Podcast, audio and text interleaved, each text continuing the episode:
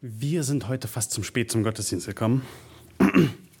Nicht, weil wir die Zeitumstellung äh, verpasst haben, sondern weil ich 10 nach 10 bei uns die große Wohnzimmeruhr umgestellt habe und dabei irgendwie die Batterie rausgegangen ist. Und wie in der Vorbereitungszeit gucke ich immer wieder auf die Uhr. 10 nach 10, 10 nach 10, schön die Zeit. Wir haben noch genug Zeit, bis ich dann auf mein Handy geschaut habe. Es war schon Viertel vor 10. Ich glaube, manchmal sind wir als Christen auch davon betroffen. Die Welt rast, die Zeit läuft schnell, die Sachen, die um uns herum passieren, aber wir bemerken es manchmal nicht, weil die Uhr, auf die wir schauen, stehen geblieben ist. Diese Woche in den USA wurde eine neue oberste Richterin eingesetzt. Sie wurde vor der Einsetzung befragt mit der Frage, was ist eine Frau? Sie antwortete auf diese Frage mit den folgenden Worten. Ich weiß es nicht. In diesem Kontext, ich bin keine Biologin. Auch letzte Woche ein Mann, Schwimmer, vorher ungefähr auf Platz 470 in der äh, Landesrangliste, sagt, er ist eine Frau, nimmt an den Landesmeisterschaften teil und gewinnt die Medaille. Das ist, was um uns heute passiert. Andere Aspekte, wenn man die Zeitschriften liest, Gewalt gegen Frauen in Beziehungen steigt. Und wir fragen uns, stellen uns die Frage, wie ist es dazu gekommen? Ich denke, dazu müssen wir ein bisschen zurückschauen. Ich habe letztens einen Zeitungsartikel gelesen, der ein bisschen geschichtlich schreibt und ich zitiere. Es war 1996. Kate lud mich zu einer Versammlung im Haus ihrer Freundin Lilia Karp ein. Sie nannte diese Versammlung eine Bewusstseinsbildungsgruppe. Eine typisch kommunistische Übung, wie sie im masoistischen China praktiziert wurde. Also es spielt in New York.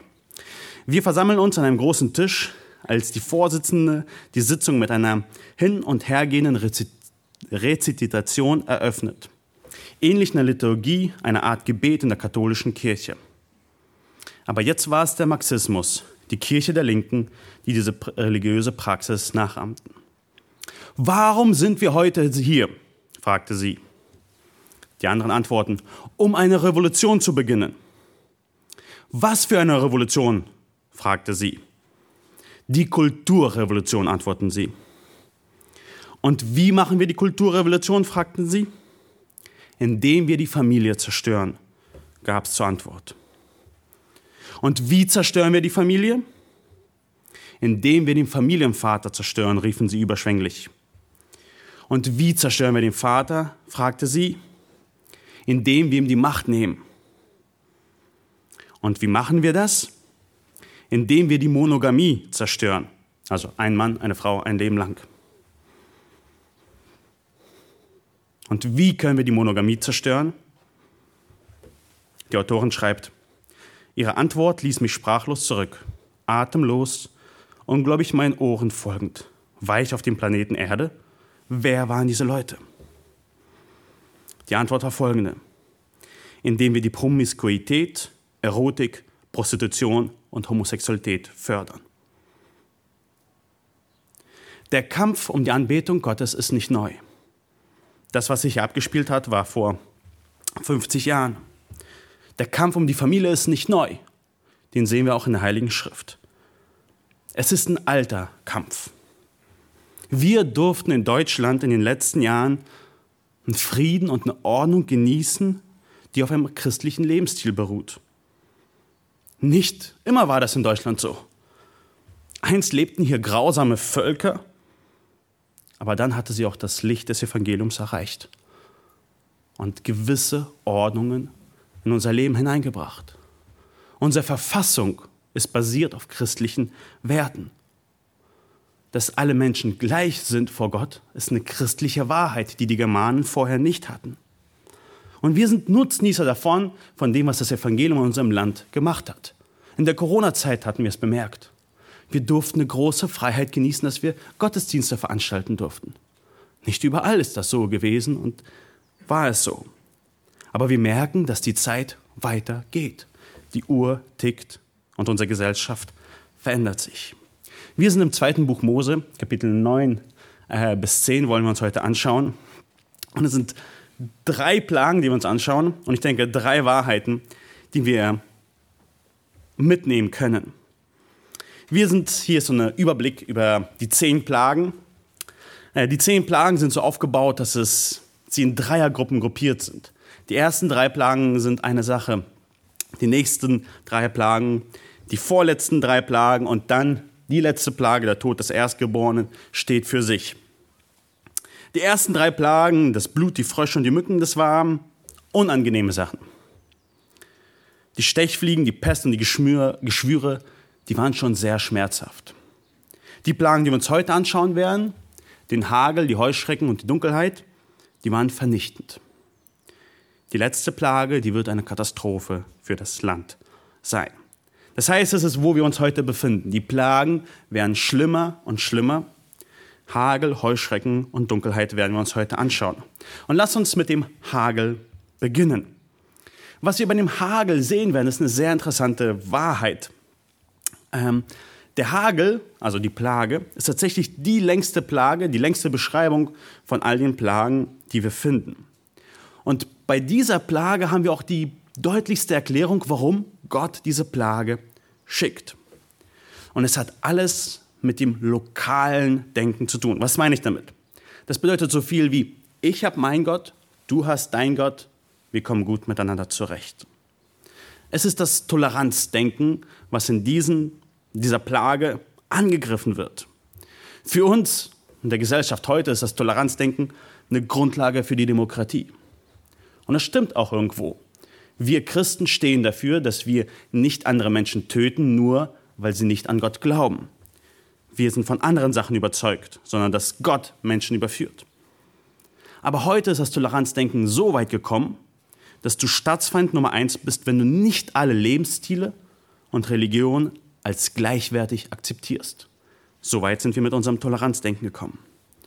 Also das ist, was in der Gesellschaft ist. Aber auch wir als Christen haben sehr damit zu kämpfen. Wir lassen uns so leicht verleiten von dem Denken um uns herum, dass wir denken, auch wenn wir es nicht unbedingt sagen, alle werden doch irgendwie gerettet. Wir behandeln Menschen so, als würde es reichen, wenn sie einfach nette Menschen sind, dann kommen sie auch in den Himmel. Woran zeigt das sich? Woran zeigt das, dass wir glauben, dass irgendwie doch irgendwie alle Menschen in den Himmel kommen? Weil wir nicht sie abhalten, davon in die Hölle zu kommen. Weil wir Beziehungen zu Menschen haben können und nicht über das Evangelium reden. Weil wir nicht davon überzeugt sind, dass sie Gott anbeten müssen, dass sie ihren Lebensstil aufgeben müssen und Gott nachfolgen müssen. Das ist praktisch, dass wir glauben, ja, ihr Lebensstil ist auch okay. Ich sage nicht, dass alle Christen das glauben und wie immer das glauben, aber wir sind sehr versucht, in diese Richtung zu gehen. Die Muslime, die haben auch ihren Gott, irgendwie glauben sie auch daran. Aber in diesem Punkt werden wir, in dieser Plage werden wir sehen, dass Gott Anbetung von der gesamten Welt erwartet. Lass uns also in den Text hineinsteigen, 2. Mose, äh, Kapitel 9. Wir lesen ab Vers 13 bis 14. Da sprach der Herr zu Mose, mache dich am Morgen früh auf und tritt vor dem Pharao und sprich zu ihm. So spricht der Herr, der Gott der Hebräer, lass mein Volk ziehen, damit es mir dient. Sonst will ich diesmal alle meine Plagen gegen dein Herz richten und gegen deine Knechte und gegen dein Volk, damit du erkennst, dass auf der Erde nicht meinesgleichen ist. Hier ist wieder die Aufforderung. Mose kommt zum Pharao und sagt, lass mein Volk ziehen, damit es mir dient. Gott sagt das immer und immer wieder. Lass mein Volk ziehen, womit? Damit es Komfort hat? Nein, damit es mir dient. Dasselbe Wort wird für die Sklaverei der Israeliten gebraucht. Sie haben dem Pharao gedient. Gott sagt nein. Ihr wart Sklaven des Pharaos, ihr sollt meine Sklaven sein. Israel war in Ägypten versklavt, nun sollten sie einen Wechsel vom Arbeitgeber geben. Sie sollen Gott dienen, nicht Ägypten. Und in Vers 14 sagt, wenn du es nicht tust, dann werde ich die Plagen umso mehr gegen dich richten. Und gibt auch die Erklärung, warum. Warum will er die Plagen gegen Ägypten richten? Da gibt es dieses Wörtchen, damit. Gott sagt zum Pharao, damit du erkennst, dass auf der ganzen Erde nicht meinesgleichen ist. Das Ziel der Plagen ist, dass Ägypten und die ganze Welt erkennt, dass Gott einzigartig ist. Gott ist nicht einer von vielen Göttern oder von vielen Wegen. Es gibt niemand, der ihm gleich ist. Der Gott, wie er sich in der Bibel vorstellt, ist nicht derselbe Gott wie Allah oder Buddha oder sonst jemand. Er ist einzigartig, unvergleichbar. Und das war das Ziel der Plagen. Wir lesen weiter in Vers 15 und 16. Denn ich hätte meine Hand schon ausstrecken können und dich und dein Volk mit der Pest schlagen können, dass du von der Erde vertilgt wärst. Gott sagt, ich hätte schon längst dich vernichten können. Ein Kommentator sagt, die Geschichte zeigt, dass die Plagen Gottes Absicht erfüllt hatten. Hätte es nur eine Plage gegeben, wäre sie vielleicht vergessen worden. Aber zehn Plagen? Zehn Plagen sind zehnmal wahrscheinlicher, dass man sich an sie erinnert. Diese zehn Plagen haben gezeigt, Gott, dass Gott mächtig ist. Er hätte es auf einmal tun können. Nein, er hat einen anderen Weg gewählt. Zehn Plagen, um deutlich zu machen, ich bin wirklich der einzige Gott. Weil das Ziel von Gott war nicht nur einfach Vernichtung von Ägypten und die Rettung von Israel, sondern etwas viel Größeres darüber hinaus. Das sehen wir Vers 16. Aber ich habe dich eben dazu bestehen lassen, dass ich an dir meine Macht erweise und dass mein Name verkündigt werde auf der ganzen Erde. Warum musste Pharao zehn Plagen erleiden und das ganze Volk Ägyptens? Damit Gottes Name verkündigt wird. Was ist der Name Gottes? Jahwe. In unseren Bibeln oftmals mit Herr in Großbuchstaben geschrieben. Wofür steht dieser Name Gottes? Er steht für seine Einzigartigkeit. Wir alle müssen sagen, ich bin der ich geworden bin, aber Gottes Name steht dafür, ich bin der ich bin. Ich bin, der ich immer war und immer sein werde. Gott ist einzigartig. Dieser Name Gottes steht auch für seine Unabhängigkeit. Wir alle sind von so vielen Sachen abhängig. Wir brauchen alle die Luft zum Atmen, wir brauchen alle Wasser zum Trinken. Gott braucht nichts und niemanden. Er ist von seiner Schöpfung nicht abhängig, er ist davon nicht abhängig, dass wir ihn anbeten. Er ist die Quelle von allem. Er braucht nichts, sondern er gibt alles. Und es ist auch sein Name, der seine Nähe zu uns widerspiegelt. Er ist ein Gott, der seiner Schöpfung nahe ist, der seine Menschen rettet, die ihn anbeten werden. Und dieser Name soll auf der ganzen Erde verkündigt werden. Was denkt ihr? Hat Gott dieses Ziel erreicht? Wurde der Name Gottes verkündigt? Ich war überrascht, dass ich ein paar Stellen nachgeschlagen habe.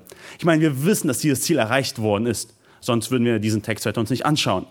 Die zehn Plagen, sie werden auf der ganzen Welt verkündigt und sind ein Lob für Gott. Aber dieses Ziel wurde ziemlich schnell auch in der Umgebung erreicht. Wenn wir zu Josua Kapitel 9 schlagen, äh, gab es Einwohner im Land Israel, die Einwohner von Gibeon.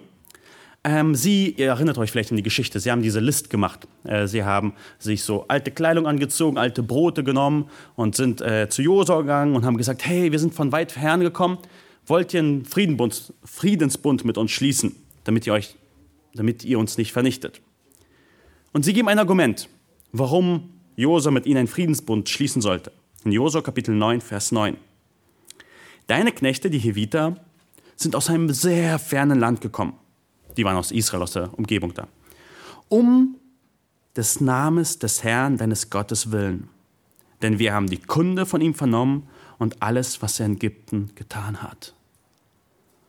Bevor Josua ins Land gekommen ist, war allen Völkern, die vorher in Israel gewohnt haben, ziemlich klar, wie mächtig dieser Gott ist. Die Kunde von den zehn Plagen hat sich auf der ganzen Welt verbreitet. Schaut hier, um des Namen des Herrn. Diese Botschaft von dem, wie mächtig Gott ist, ist zu den Kanaitern im Land Israel gekommen. Oder auch später, in 1 Samuel 4, ähm, ist die Geschichte, wo Israel gegen die Philister kämpft. und die Israeliten holen ihre Bundeslage. Und dann heißt es in 1 Samuel 4, Vers 6 bis 8, als aber die Philister den Schall dieses Jauchzen hörten, sprachen sie, was bedeutet der Schall eines so großen Jauchzens im Lager der Hebräer? Und sie erfuhren, dass die Lade des Herrn ins Lager gekommen ist. Da fürchteten sich die Philister, denn die sprachen, Gott ist in das Lager gekommen. Und sie sprachen, wehe uns, denn so etwas ist bisher noch nie geschehen. Wehe uns, wer wird uns von der Hand dieser mächtigen Götter retten? Da sind die Götter, welche die Ägypter in der Wüste mit allerlei Plagen schlugen. Die Philister, es war ein Kriegsvolk. Die kamen ursprünglich aus Griechenland, aus den Inseln davon und äh, haben sich im Land Kanaan angesiedelt. Und als sie hören, dass der Gott, der die zehn Plagen über Ägypten gebracht hat, sagen sie, wehe uns, denn bisher ist sowas noch nie passiert gewesen. Gott hat ein Ziel erreicht. Der Name Gottes wurde verkündigt rumherum. Ich meine, es ist hier interessant zu sehen, dass die Philister immer noch von Göttern reden. Ähm, sie hatten immer noch dieses Denken, jeder hat seinen Gott und jetzt ist der Gott der, Ägyp äh, der Hebräer gekommen. Also Gott hat sein Ziel erreicht. Lass uns also zur Plage zurückkommen. Wir blättern wieder zurück zu 2. Mose. Mose spricht immer noch zum Pharao. Wenn du dich aber meinem Volk noch weiter entgegenstellst und es nicht ziehen lassen willst, siehe, so will ich morgen um diese Zeit einen sehr schweren Hagel fallen lassen, wie in Ägypten bisher nicht gewesen ist, seit der Zeit, da es gegründet worden ist, bis jetzt. Und nun, lass dein Vieh und alles, was du auf dem Feld hast, in Sicherheit bringen. Denn auf alle Menschen und alles Vieh das sich auf dem Feld befindet und nicht in den Häusern versammelt wird, auf die wird der Hagel fallen und sie werden umkommen. Wir sehen hier die Ankündigung von der siebten Plage, ein schwerer Hagel. Und Vers 19 ist interessant, es gibt eine Warnung. Sie können etwas daran ändern. Der Hagel wird kommen, aber man kann sich in Sicherheit bringen, wenn man Gott vertraut. Und das sehen wir in den Versen 20 bis 21. Wer nun von den Knechten des Pharao das Wort des Herrn fürchtete der ließ seine Knechte und sein Vieh in die Häuser fliehen. Diejenigen aber, die sich das Wort des Herrn nicht zu Herzen nahmen, die ließen ihre Knechte und ihr Vieh auf dem Feld. Die einen haben es sich zu Herzen genommen, die anderen nicht. Was machte die aus, die es sich zu Herzen genommen? Dort heißt es, sie fürchteten das Wort des Herrn. Sie haben bisher gesehen, was Gott getan hat. Es waren schon sechs Plagen hinter ihnen. Sie verstanden, dass Gott zu fürchten ist. Und sie haben eins plus eins gerechnet und gesagt, okay, sechs Plagen bisher haben sich erfüllt, die siebte wird's auch. Ich will lieber nicht mein Vieh und meine Knechte riskieren. Die anderen aber pff, haben gesagt, nee. Lass uns kurz anschauen, wie bisher die Geschichte mit den Ägyptern waren. In Kapitel 8 haben einige von den Ägyptern gesagt, als eine Plage kam, siehe, das ist der Finger Gottes. Da haben sie angefangen zu verstehen, ja, Gott ist am Wirken. In unserem Kapitel 9, Vers 20, da haben sie Gott gefürchtet und auch dementsprechend gehandelt. Sie haben verstanden, okay, das ist wirklich Gott, ich muss auch etwas tun. Und es ist interessant, in Kapitel 12, Vers 38, nach der zehnten Plage, heißt es, es zog aber auch viel Mischvolk mit ihnen. Unter diesem Volk, das ausgezogen ist, waren ganz sicher auch ein paar von den Ägyptern dabei.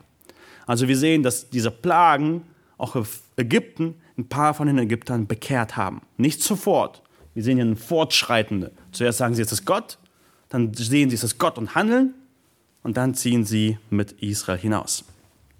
Ziemlich interessant. Lass uns weiterlesen. Vers 22 bis 23. Da sprach der Herr zu Mose, strecke deine Hand aus zum Himmel, damit Hagel im ganzen Land Ägypten fällt über die Menschen und über das Vieh und über alles Gewächs auf dem Feld im Land Ägypten. Da streckte Mose seinen Stab zu Himmel, und der Herr ließ es donnern und hageln, dass das Feuer zur Erde niederfuhr. Und der Herr ließ Hagel regnen im ganzen Land Ägypten. Äh, was wir hier klarstellen müssen, das ist nicht der Hagel, den wir hier sonst meistens sehen, solche kleinen Körner, die runterfallen. Sieht ganz schön aus. Es war ein Hagel, der Menschen getötet hat. Ich weiß nicht, wie groß war. Solche Hagelkörner kommen manchmal runter. Also so ein Ding will ich nicht auf den Kopf abbekommen. Ähm, also es kann sehr, es war tödlich für das Land Ägypten. Es war groß genug, um Menschen und Vieh zu töten. Wir lesen weiter in Vers 24 bis 26. Es war aber zugleich Hagel und ein unaufhörliches Blitzen mitten in den Hagel hinein, so stark, dass etwas derartiges im ganzen Land Ägypten niemals vorgekommen war, seitdem es bevölkert ist. Und der Hagel erschlug im ganzen Land Ägypten alles, was auf dem Feld war, vom Menschen bis zum Vieh. Auch zerbrach der Hagel alles Gewächs auf dem Feld und zerbrach alle Bäume auf dem Land. Nur im Land Gosen, wo die Kinder Israels waren, hagelte es nicht. Also es war ein gewaltiger Hagel und wir sehen, dass es ein Wunder Gottes war, dass es im Land Gosen nicht gehagelt hat. Wie ist die Reaktion? Vers 27 bis 28. Da sandte der Pharao hin und ließ Mose und Aaron rufen und sagte zu ihnen, diesmal habe ich mich versündigt. Der Herr ist gerecht, ich aber mein Volk sind schuldig. Das ist das erste Mal, dass der Pharao Sünde bekennt. Er sagt, ich bin sündig. Hat das wirklich so gemeint?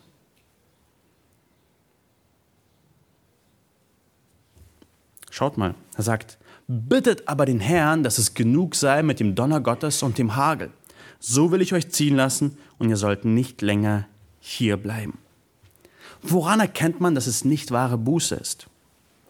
Der Pharao wendet sich nicht persönlich an Gott, sondern sagt, ich habe gesündigt, bittet ihr den Herrn, damit es aufhört, und dann werde ich euch tun. Ich möchte zu dir persönlich dich aufrufen.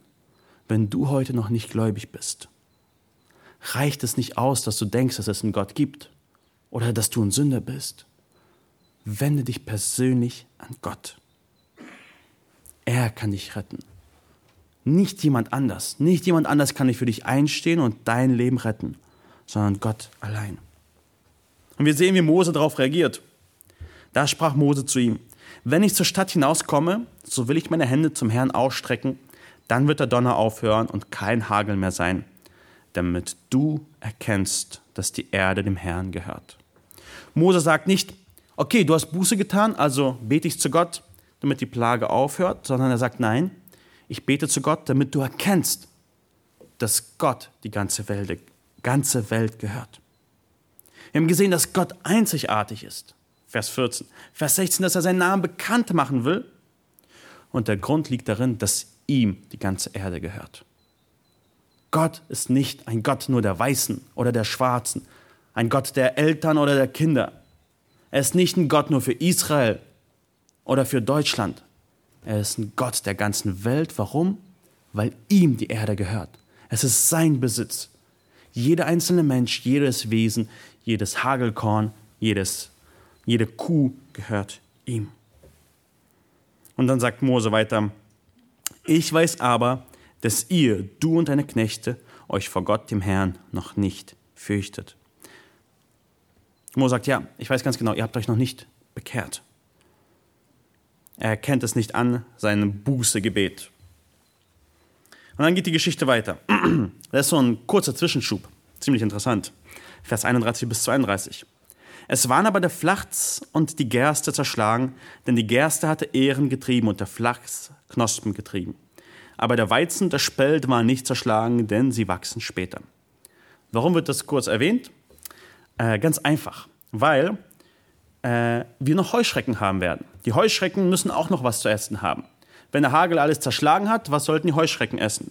Also erklärt Gott uns durch Mose, sagt so, ja, der Flachs und die Gerste, die sind ein bisschen früher, die kommen bei den Ägyptern irgendwie so Mitte Januar schon, kann man die äh, Ernte machen.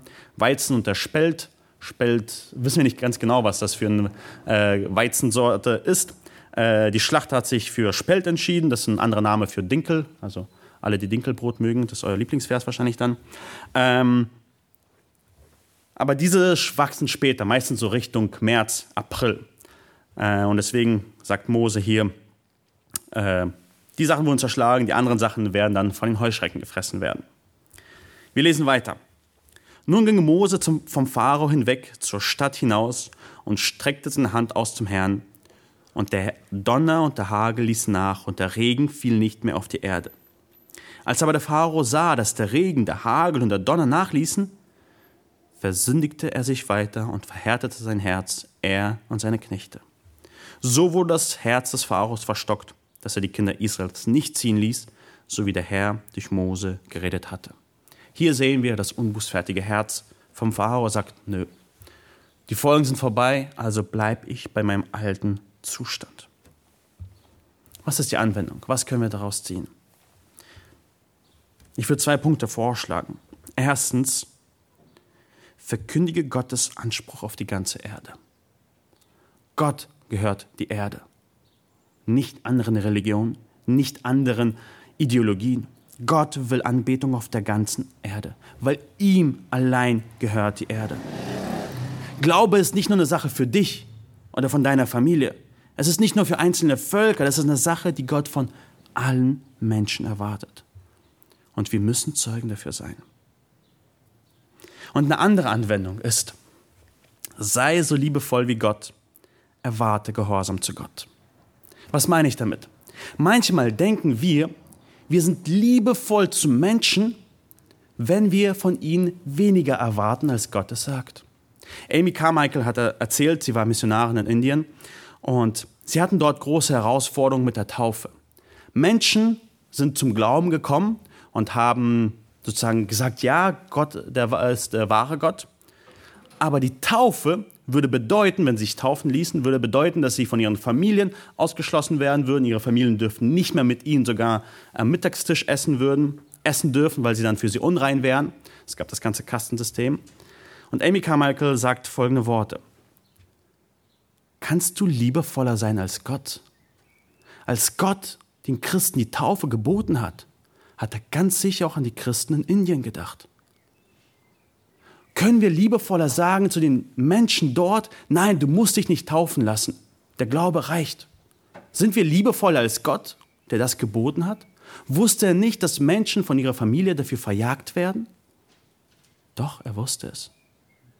Wenn Gott von uns Sachen verlangt, die schwer sind, die, wo wir Freunde verlieren, wo wir Familie verlieren, wo wir unsere Arbeitsstellen verlieren, ist es nicht von uns liebevoll zu sagen, okay, du kannst einen Kompromiss eingehen. Wir können nicht liebevoller sein als Gott. Weil, warum?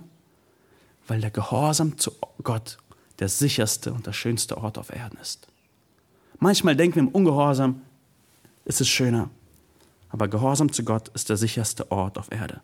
Deswegen sollte das unsere Beziehung zu unseren ungläubigen Nachbarn, Bekannten prägen. Wir dürfen verkündigen, Gott ist der Gott über dich. Gott ist dein Richter. Er verlangt Gehorsam von dir. Wir sind nicht liebevoll zu den Menschen, wenn wir sie einfach in dem Ungehorsam lassen. Das ist nicht liebevoll. Es fühlt sich leichter an, wenn wir die anderen tolerieren und sagen, es ist schön und gut, dein Leben, lebe so weiter, wie du bisher bist. Aber das ist nicht liebevoll. So kommen wir zum zweiten Punkt. Gott erwartet Anbetung mit deiner gesamten Familie. Und das ist auch der Titel dieser Predigt, der Kampf um die Familie. Und ich denke, der erste Punkt ist sehr grundlegend, bevor wir zu diesem zweiten kommen sind. Wir haben gesehen, dass Gott Anbetung von allen Menschen erwartet. Wirklich allen Menschen? Auch Kindern? Ja. Lass uns Kapitel 10, Vers 1 bis 2 lesen. Da sprach der Herr zu Mose, Geh zum Pharao, denn ich habe sein Herz und das Herz seiner Knechte verstockt, damit ich diese meine Zeichen unter ihnen tue. Und damit du vor den Ohren deiner Kinder und Kindeskinder verkündigst, was ich in Ägypten gewirkt und wie ich meine Zeichen unter ihnen vollführt habe, damit ihr erkennt, dass ich der Herr bin. Gott sagt, ich habe das Herz im Pharao verstockt, damit ich meine Zeichen tue. Und Vers 2, und damit, ein zweiter Grund, damit du vor den Ohren deiner Kinder und Kindeskinder verkündigt, was ich in Ägypten gewirkt und wie ich meine Zeichen unter ihnen vollführt habe, damit ihr erkennt, dass ich der Herr bin. Wer soll es machen? Vers 2. Der, der Kinder und Kindeskinder hat. Also Eltern und Großeltern. Die Bibel gibt nicht nur Verantwortung den Eltern, sondern auch den Großeltern, wie es hier deutlich wird. Und was ist die Aufgabe der Eltern? Verkündigen. Was ist die Aufgabe der Großeltern? Verkündigen. Sie sollen aufzeigen, wie groß Gott ist. Glaube beruht auf Verkündigung. Glaube beruht nicht auf Erzwingen, nicht auf Ritualen, nicht von der Familienabstammung. Glaube beruht auf Verkündigung. Die Aufgabe der Eltern und der Großeltern an ihren Kindern und Kindeskindern ist es, zu verkündigen. Das ist, was Gott gebraucht. Wenn Gott uns verändert hat, können wir davon erzählen, wir können davon bezeugen und einschärfen, welch ein großer Gott das tun kann. Dass nur ein einziger Gott mich gerettet hat. Ich war verloren und sündig durch und durch, aber dieser Gott hat mich aus der Sklaverei der Sünde geführt. Und das ist die Aufgabe von Eltern und Großeltern. Und es wird noch interessant werden im Verlauf der Plage. Also, Vers 3 und 4. So gingen Mose und Aaron zum Pharao und sprachen zu ihm. So spricht der Herr, der Gott der Hebräer. Wie lange willst du dich noch weigern, dich vor mir zu demütigen? Lass mein Volk ziehen, damit es mir dient. Wenn du dich aber weiterhin weigerst, mein Volk ziehen zu lassen, siehe, so lasse ich morgen Heuschrecken in dein Gebiet kommen.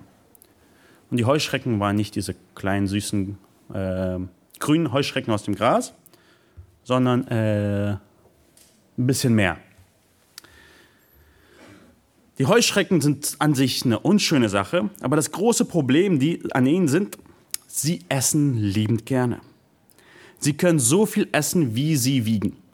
Also du kennst dein Gewicht, also kannst du überlegen, wie viel am Tag sie essen. Also pro Tag essen sie genauso viel, wie sie wiegen. Sie wiegen zwei Gramm und essen zwei Gramm. Ein Quadratkilometer von denen kann so viel essen wie 35.000 Menschen. Und das ganze Land war bedeckt von diesen Heuschrecken. Ihr könnt also euch ausrechnen, wie viel von den ganzen Sachen übrig geblieben ist. Vers 5 und 6. Und die sollen die Fläche des Landes so bedecken, dass man die Erde nicht sehen kann. Und sie sollen den Überrest auffressen, der gerettet worden und von dem Hagel übrig geblieben ist. Und sie sollen alle eure grünen Bäume auf dem Feld kahl essen. Und sie sollen dein Haus und die Häuser all deiner Knechte und die Häuser aller Ägypten anfüllen, wie deine Knechte und deine Vorväter nie gesehen haben, seitdem sie im Land sind, bis zu diesem Tag. Und er wandte sich um und ging vom Pharao weg. Eine Sache, über die man sich Gedanken machen muss. Das heißt, sie sollen das ganze Land erfüllen, aber auch die Häuser. Jetzt stellt sich die Frage, wie bewegt man sich fort, wenn unter dir die Heuschrecken knirschen? Also ich kann mir das nicht sehr schön vorstellen, die, wenn das ganze Land voll mit Heuschrecken war. Das ist eine gewaltige Plage. Nicht nur, dass sie überall waren, sie beißen auch, Menschen auch, ähm, und sie essen alles weg. Und wir müssen uns in Erinnerung bringen, Export und Import war dort nicht sonderlich einfach. Sie können nicht mal äh, Getreide aus Mesopotamien herbestellen und äh, ein paar Monate später ist mit Schiff da. Nein, das war ja ganze Lebensgrundlage für das ganze Jahr war weg. Also eine Hungersnot, eine große Hungersnot stand ihm bevor. Da sprachen die Knechte des Pharao zu ihm: Wie lange soll dieser zum Fallstrick sein? Lass die Leute ziehen, damit sie dem Herrn, ihrem Gott, dienen. Merkst du nicht, dass Ägypten zugrunde geht? Die Knechte sagen: ähm, Das ist nicht so toll gerade. Kannst du bitte aufhören damit? Da holte man Mose und Pharaon wieder, äh, da holte man Mose und Aaron wieder zum Pharao. Der sprach zu ihnen: Geht hin, dient dem Herrn eurem Knecht. Wer aber soll denn mitgehen? Pharao gibt ein bisschen auf. Er will sie ziehen lassen, aber er hat eine wichtige Frage. Wer aber soll denn mitgehen? Wer alles soll denn mitgehen? Mose gibt eine klare Antwort. Mose sprach, wir wollen mit unseren Jungen und Alten, mit unseren Söhnen und Töchtern, mit unseren Schafen und Rinder ziehen, denn wir haben ein Fest des Herrn. Wir wollen alle gehen, jung und alt, Schafe, Kinder, alle, weil es ist für Gott. Und es ist interessant, wie der Pharao reagiert. Da sprach er zu ihm, der Herr sei mit euch, wie ich euch samt euren Kindern ziehen lasse. Seht da, ihr habt Böses im Sinn. Nicht so. Sondern ihr Erwachsenen geht hin und dient dem Herrn, denn das habt ihr auch verlangt. Und man jagte sie weg vom Pharao. Dem Pharao gefällt das gar nicht. Er sagt, nee, nur die Erwachsenen. Und es ist damals genauso wie heute. Natürlich will nicht Satan, dass irgendwelche Menschen Gott am, äh, anbeten. Aber für ihn wäre es genug, äh, genug, wenn nur die Erwachsenen anbeten. Wenn die Erwachsenen es für sich tun und die Kinder bloß da raushalten. Das war immer so. Zur Zeit der Verfolgung im Kommunismus in der Sowjetunion war das einer der Hauptziele und Methoden, wie sie den Christentum äh, zerstören wollten. Erwachsene durften zum Gottesdienst gehen, Kinder nicht. Und heute in unserer Gesellschaft wird es freiwillig angeboten. Es wird gesagt, nur nicht die Kinder indoktrinieren. Sie sollen selber frei entscheiden, wenn sie 18 sind. Die Kinder sollen neutral bleiben, bis sie selber sich für das eine oder das andere entscheiden können. Da müssen wir aber die Frage stellen, ist das überhaupt möglich? Können Kinder neutral und nicht indoktriniert bleiben, bis sie volljährig sind?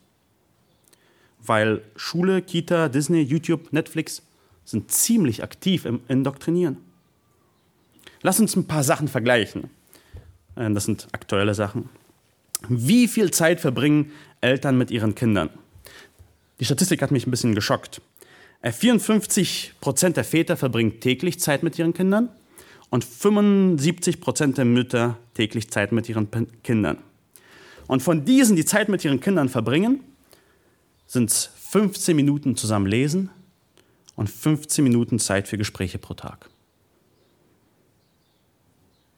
Das ist der Einfluss der Eltern heute auf ihre Kinder. Ich hoffe, dass es bei uns anders ist, aber das ist sozusagen die Statistik für Deutschland.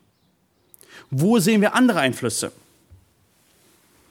Mit der Handreichung, Murat spielt Prinzessin, Alex hat zwei Mütter und Sophie heißt jetzt Ben, werden Berliner Kinderpädagogen angeleitet, die geschlechtliche und sexuelle Identität ihrer Vorschulkinder hinter, zu hinterfragen und sie zu unterstützen, ihre sexuelle Orientierung zu finden.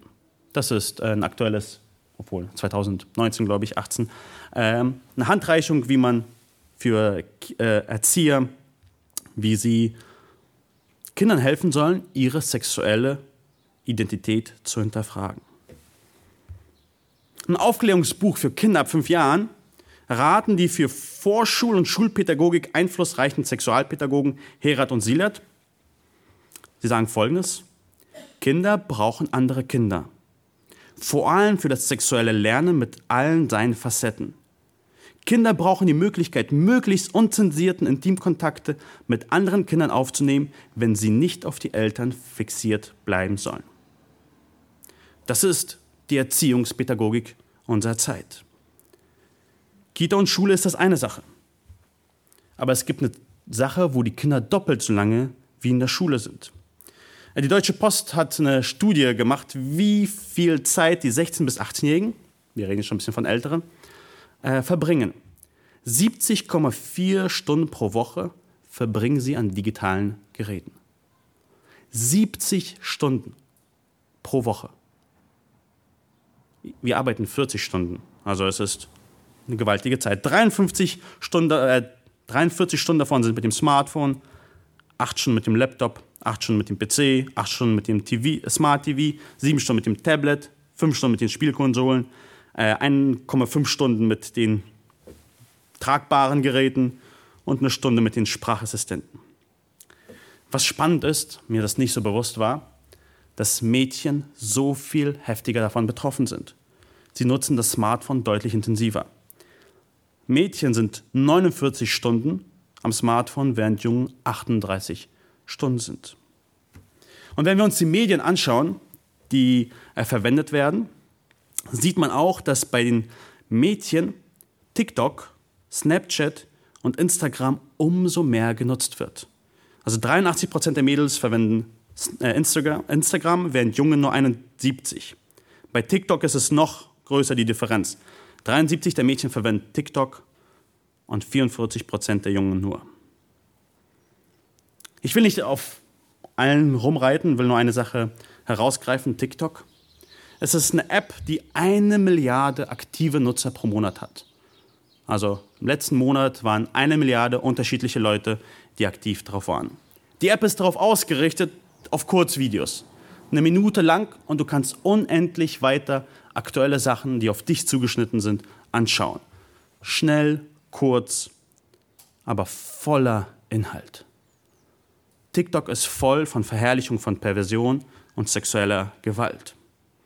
Gewisse Hashtags, die ich jetzt nicht aussprechen wollen, will, die mit sexueller Perversion und Gewalt in der Sexualität zu tun haben, haben 120 Milliarden, wurden 120 Milliarden Mal angeschaut oder 180 Milliarden, die mit Gewalt 10 Milliarden Mal. Instagram und YouTube sind nicht viel besser mit den Reels und den Shorts. Das ist eine Sache. Aber selbst in den Massenmedien wie Disney sehen wir Folgendes. Das ist der aktuelle Disney-Film Rot. Und darum geht es, dass ein 13-jähriges Mädchen sich jedes Mal in diesen Panda verwandelt, wenn sie sich zu sehr aufregt. Sieht süß aus, ist süß animiert. Die Direktorin erklärt, was sie mit diesem Ziel vorhat in einem Interview mit der LA Times. Ich möchte nur, dass die Leute mit diesem Film entdecken, dass Mädchen genauso schräg, pervers und seltsam sein können wie Jungs. Schräg, pervers und seltsam. Und sie hat sich da nicht versprochen. Das Wort pervy, wie sie im Englischen verwendet hat, ist ganz speziell auf sexuelle Perversion bezogen. Das sind die Einflüsse, die auf unsere Kinder heute wirken. Von allen Seiten. Das ist, warum der Pharao sagt, nein, nein, nein, ihr könnt gehen. Die Kinder bleiben hier. Es ist eine Lüge, dass Kinder neutral erwachsen werden können. Entweder die Eltern erziehen sie oder sie werden zu dem erzogen, was die Medien wollen. Und es ist interessant, dass gerade Sexualität und Geschlechteridentität so sehr im Fokus ist. Selbst beim Disney-Film ist die Sexualität im Fokus. Was ist die Gegenlösung dafür? Das haben wir vorhin gelesen, in Vers 2 damit du vor den Ohren deiner Kinder und Kindeskindern verkündigst, was ich in Ägypten gewirkt habe und wie ich meine Zeichen unter ihnen vollführt habe, damit ihr erkennt, dass ich der Herr bin. Deswegen ist diese Anbetung als Familie, als Großfamilie so wichtig. Wir dürfen und können nicht einfach nur deprimiert sagen, ach, es ist so schlimm. TikTok und Disney und die Schulen sind alles so schlimm, es ist hoffnungslos. Nein, es ist nicht. Wir haben die Verantwortung, Gottes Wesen zu verkündigen. Ich will euch nur ganz kurz zwei Bücher empfehlen. Äh, ihr habt bestimmt schon gute Erziehungsbücher gelesen gehabt. Äh, die sind ein bisschen aktueller. Ähm, der eine, das eine Buch ist Wie prägen wir unsere Kinder? Ein bisschen längere, grobe Zusammenfassung, wie er Erziehung funktioniert. Äh, der Vorteil bei diesem Buch ist, dass es nicht von einem Amerikaner geschrieben, sondern von einem Deutschen. Das heißt, es ist ein schönes Deutsch, das man gerne liest. Ähm, und es ist einfach aufgebaut. Es geht darum, wie ist Gott uns ein Vorbild als Vater? Wie sollen wir als Eltern sein? Und wie können wir auch von Gott äh, lernen, wie Kinder sein können? Also es dreht sich viel um Gott äh, und einen biblischen Erziehungsansatz dazu. Ein aktuelles Buch auch vielleicht. Achso, ich habe die beide mit. Äh, ein bisschen aufbauend. Gespräche, die du mit deinem Kind führen solltest mit Kindern über Ehe, Scheidung, Homosexualität und Genderidentität sprechen. Das Buch ist vielleicht für Kinder so ab acht, äh, ab fünf bis zehn Jahren. Äh, und es geht darum, es ist nicht ein Aufklärungsbuch, sondern tatsächlich aufzuzeigen, wie gut Gottes Plan ist. Das erste Kapitel beginnt damit, dass sie ein bisschen zusammenfassen, was das Ziel von diesem Buch ist. Dann gibt es eine kleine Geschichte äh, über Ehe, wie Gott sich Ehe gedacht hat. Dann hat man ein paar Fragen, über die man reden kann und Ideen, wie man das ihnen nahe bringt. Durch ganz praktische Sachen. Einer der Vorschläge war, geht in den Park und schaut euch die Insekten und die Würmer an und schaut, wie Gott es gemacht hat. Also es fängt alles mit Gottes Schöpfungsplan an, also so ganz praktische. Entschuldigung. Äh, ganz praktische Sachen. Äh, wir haben leider nicht zu viele von denen. Wenn ihr eins von den beiden haben wollt, äh, draußen wird eine Liste liegen, wo man, ich habe ein Bild drauf und dann könnt ihr euch eintragen, welches von denen ihr habt und wir werden die dann bestellen zum nächsten Sonntag. Kommen wir wieder zurück zu 2. Mose, Kapitel 10. Da sprach der Herr zu Mose: Strecke deine Hand aus über das Land Ägypten, damit die Heuschrecken über das Land Ägypten kommen und alles Gewächs im Land auffressen, samt alles, was vom Hagel übrig geblieben ist. Da streckte Mose seinen Stab über das Land Ägypten aus und der Herr ließ ein Ostwind über das Land wehen, den ganzen Tag und die ganze Nacht. Und am Morgen führte der Ostwind die Schrecken her. Es kommt die Plage, es wird alles vernichtet und wir lesen weiter. Und die Scheuschrecken kamen über das ganze Land Ägypten und ließen sich nieder im ganzen Gebiet von Ägypten, so überaus viele, dass es etwas derartiges zuvor nie gewesen ist, noch künftig sein wird. Denn sie bedeckten die Fläche des ganzen Landes und verfinsterten das Land und sie fraßen alle Bodengewächse und alle Baumfrüchte, die vom Hagel übrig geblieben waren, und ließen nichts Grünes übrig an den Bäumen und an den Feldgewächsen im Land Ägypten. Vers 16 und 17. Da ließ der Pharao Mose und Aaron schnell rufen und sprach: Ich habe mich versündigt an dem Herrn, euren Gott, und an euch. Und nun vergibt mir meine Sünde nur noch dieses Mal und betet zum Herrn, eurem Gott, dass er nur diesen Tod von mir abwende. Pharao sagt wieder, ich tue Buße zum letzten Mal. Aber wir sehen wieder, dass es falsche Buße ist. Vers 18 bis 20. Und er ging hinaus vom Pharao und betete zum Herrn. Da, wandte sich, da, wand, da wendete der Herr den Wind um, dass er sehr stark aus dem Westen wehte und die Heuschrecken aufhob und sie ins Schilfmeer warf sodass an allen Orten Ägyptens nicht eine übrig blieb. Aber der Herr verstockte das Herz des Pharaos, sodass er die Kinder Israels nicht ziehen ließ.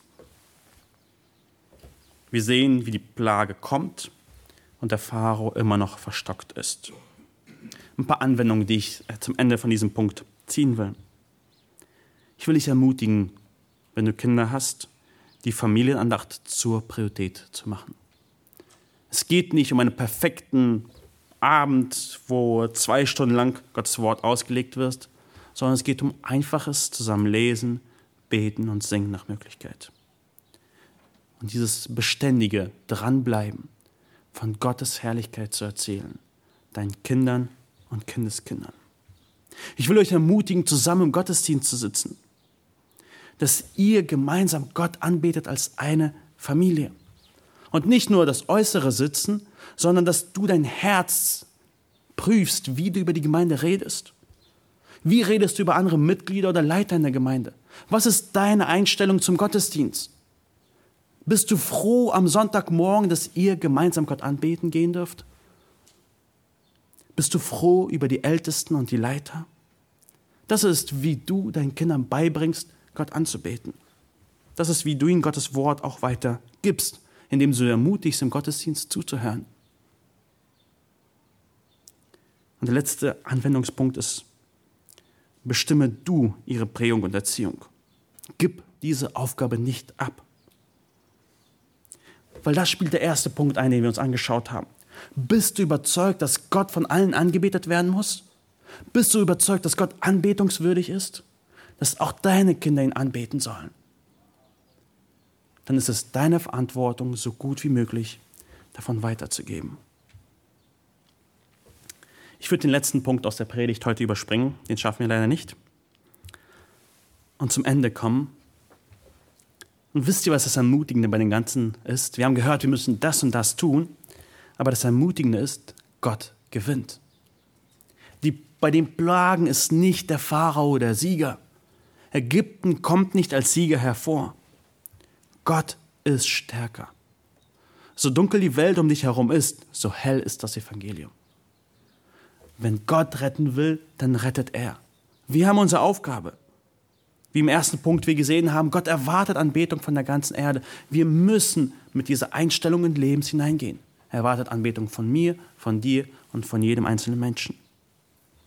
Und der zweite Punkt, Gott erwartet Anbetung von uns als gesamte Familie. Erwachsene und Kinder, jung und alt, männlich und weiblich. Und wenn du heute am Verzweifeln bist, schau auf diesen Herrn, der mächtig ist. Er kann dich verändern, er kann deine Kinder verändern. Wir müssen nicht verzweifeln, weil die Umgebung um uns herum so sündhaft ist und so sündhafter wird. Gott wird kommen und sein Reich aufrichten. Es kommt der Zeitpunkt, wo die Sünde aus der Welt ausgerottet wird. Und davon sprechen auch die Plagen. Gott wird kommen und richten. Und bis dahin dürfen wir treu seine Ankunft erwarten, indem wir Zeugen von seiner Wiederkunft sind, von, seinem, von seiner Liebe und von seiner Güte. Und dieser Gott ist gnädig. Lass uns gemeinsam noch aufstehen, zusammen beten.